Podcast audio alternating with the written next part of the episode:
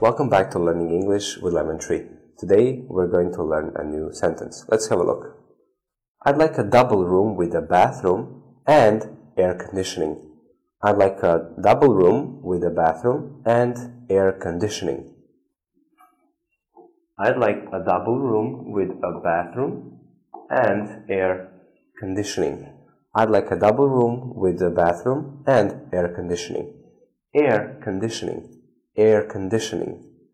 Air conditioning. That is a device, a machine that you use to heat or cool your room.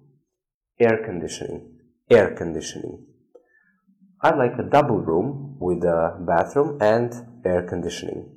So you will say the sentence when you make a reservation. Thank you for watching. See you in the next video.